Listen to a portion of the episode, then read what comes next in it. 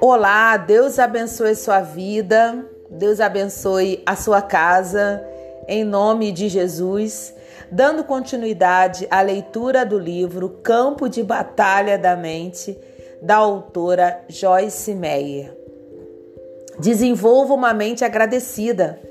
Entrai pelas portas com ações de graças e ofertas de agradecimento, e nos seus átrios com hinos de louvor Seja agradecidos, render-lhe graças e bendizer-lhe o nome.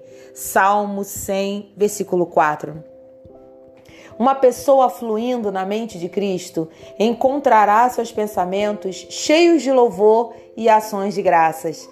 Muitas portas são abertas ao inimigo por meio da queixa. Algumas pessoas são fisicamente doentes e, e têm vida fraca e sem poder por causa dessa doença chamada queixa, que ataca os pensamentos e as conversas das pessoas. Uma vida poderosa não pode ser vivida sem ações de graças. A Bíblia nos instrui repetidamente no princípio da ação de graças. Queixar-se em pensamento ou palavra é um princípio de morte, mas ser agradecido e mostrar isso é um princípio de vida. Se uma pessoa não tem coração, mente agradecido, a ação de graças não sairá de sua boca. Quando formos agradecidos, diremos que somos.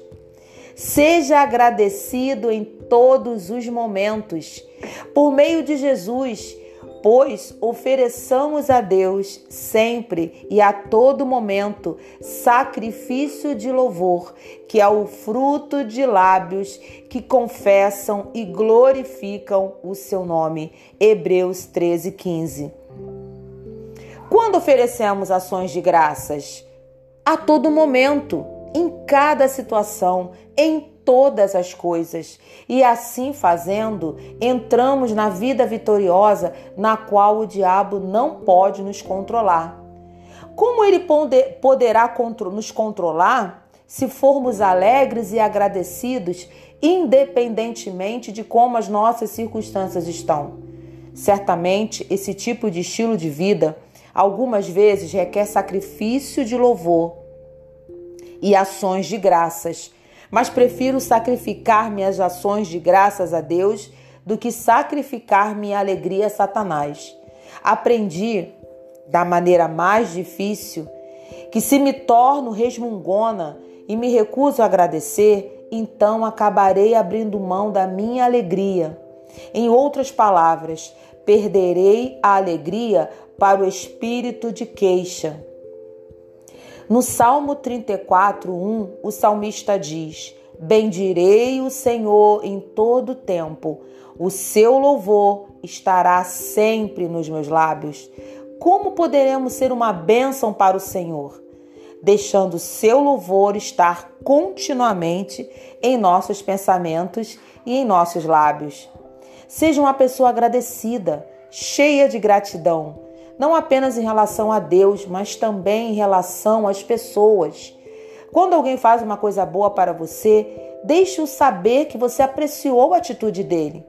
Mostre a apreciação em sua família, entre os vários membros. Muito frequentemente tomamos como de direito as coisas com as quais Deus nos tem abençoado. Uma forma certa de perder alguma coisa é não apreciá-la. Prezo meu marido, nós estamos casados por um longo tempo, mas ainda digo que o prezo. Ele é um homem muito paciente de muitas formas e tem muitas outras boas qualidades. Sei que de deixar que as pessoas saibam que nós as apreciamos, mesmo mencionando especificamente certas coisas pelas quais somos agradecidos, ajuda a construir e a manter bons relacionamentos. Trabalho com muitas pessoas e ainda continuo a me surpreender como algumas delas são tão agradecidas por cada pequena coisa que é feita por elas, enquanto outras nunca estão satisfeitas, a despeito do quanto é feito por elas. Creio que o orgulho tem alguma coisa a ver com esse problema. Algumas pessoas são tão cheias de si próprias que não importa quantos outros fazem por elas. Pensam que merecem não apenas aquilo, mas muito mais. Elas raramente expressam apreciação. Expressar apreciação é bom não apenas para outra pessoa, mas é bom para nós, porque libera alegria em nós. Medite diariamente em todas as coisas pelas quais você deve ser agradecido. Relate-as detalhadamente ao Senhor em oração. E à medida que fizer isso, você descobrirá seu coração se enchendo de vida e luz. Sempre agradeça por tudo e não vos embriagueis com vinho, no qual há dissolução mas estimulai-vos e enchei-vos do Espírito Santo. Falando entre vós, a versão King James diz: falando com vós mesmos, com salmos, entoando com vozes e instrumentos, e louvando de coração ao Senhor com hinos e cânticos espirituais, dando sempre graças por tudo a nosso Deus e Pai, em nome de nosso Senhor Jesus Cristo. Efésios 5, de 18 a 20. Que poderoso conjunto de versículos! Como podemos ficar cheios do Espírito Santo? Falando com nós mesmos por meio dos nossos pensamentos ou com os outros por meio das nossas palavras, em salmos e hinos e cânticos espirituais.